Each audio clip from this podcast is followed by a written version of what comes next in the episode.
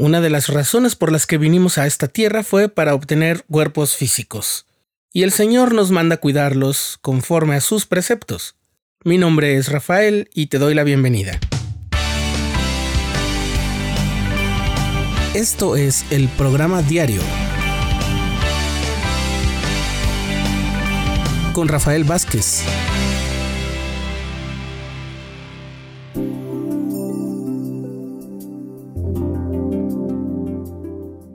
El presidente Brigham Young declaró en alguna ocasión, nuestros cuerpos mortales son muy importantes para nosotros. Sin ellos, nunca podríamos ser glorificados en las eternidades. Ahora, aunque nuestros cuerpos serán glorificados en la eternidad, en esta vida padecen enfermedades, dolores y lesiones. Algunos están temporalmente discapacitados, otros enfermos y paralizados por el resto de su vida, pero sea cual sea la condición en que se halle, nuestro cuerpo es muy importante para nosotros porque nos ayuda en nuestro progreso hacia la perfección. El hombre es un ser espiritual y físico, y lo físico y lo espiritual no pueden separarse. Lo espiritual y lo intelectual tampoco pueden alcanzar su potencial completo sin la ayuda y la fuerza que les proporciona el cuerpo. Estos principios están descritos en la sección 93 de Doctrina y Convenios, y a pesar de este hecho, muchos parecemos olvidar que debemos desarrollarnos en los aspectos espirituales e intelectuales, pero también en el aspecto físico. Si estás pensando en la palabra de sabiduría, estás en lo correcto, pero también es bueno que recordemos algunos principios y consejos. El presidente David McKay declaró, el hombre sano, que cuida de su ser físico, tiene fuerza y vitalidad. En su cuerpo se hace un buen lugar para el espíritu. Por lo tanto, es necesario que cuidemos nuestro cuerpo físico y que obedezcamos las leyes de la salud física y la felicidad.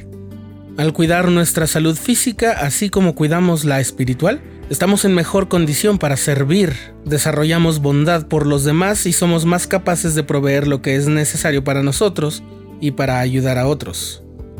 Muchos problemas de salud son el resultado de condiciones de vida donde hay carencia de higiene, donde hay enfermedad, exceso de peso, alimentación inadecuada, fatiga, falta de ejercicio. Sin importar dónde vivamos, nos podemos ver afectados por estos problemas Naturalmente, para prevenir o solucionarlos, debemos investigar cuáles son nuestros problemas personales de salud y una vez que los identifiquemos, podemos elaborar un plan para mejorar. Este plan debe incluir los siguientes principios. Primero está el trabajo. El trabajo es una bendición, no una maldición. En otros tiempos de la humanidad la mayoría de los trabajos eran más exigentes del esfuerzo físico, en general. Conseguir el sustento y la protección implicaba recolectar, cazar, cortar maderos, romper piedras, domesticar y entrenar animales, etc. El cuerpo que recibimos está facultado para eso. Hoy en día esos trabajos solo existen en ciertas regiones, pero si nuestra vida no exige eso, estamos dejando en reposo todas las facultades de nuestro cuerpo físico, a menos que lo ejercitemos con medios más recreativos que reemplacen aquella exigencia para el sustento, como son las actividades deportivas o los ejercicios de fortalecimiento.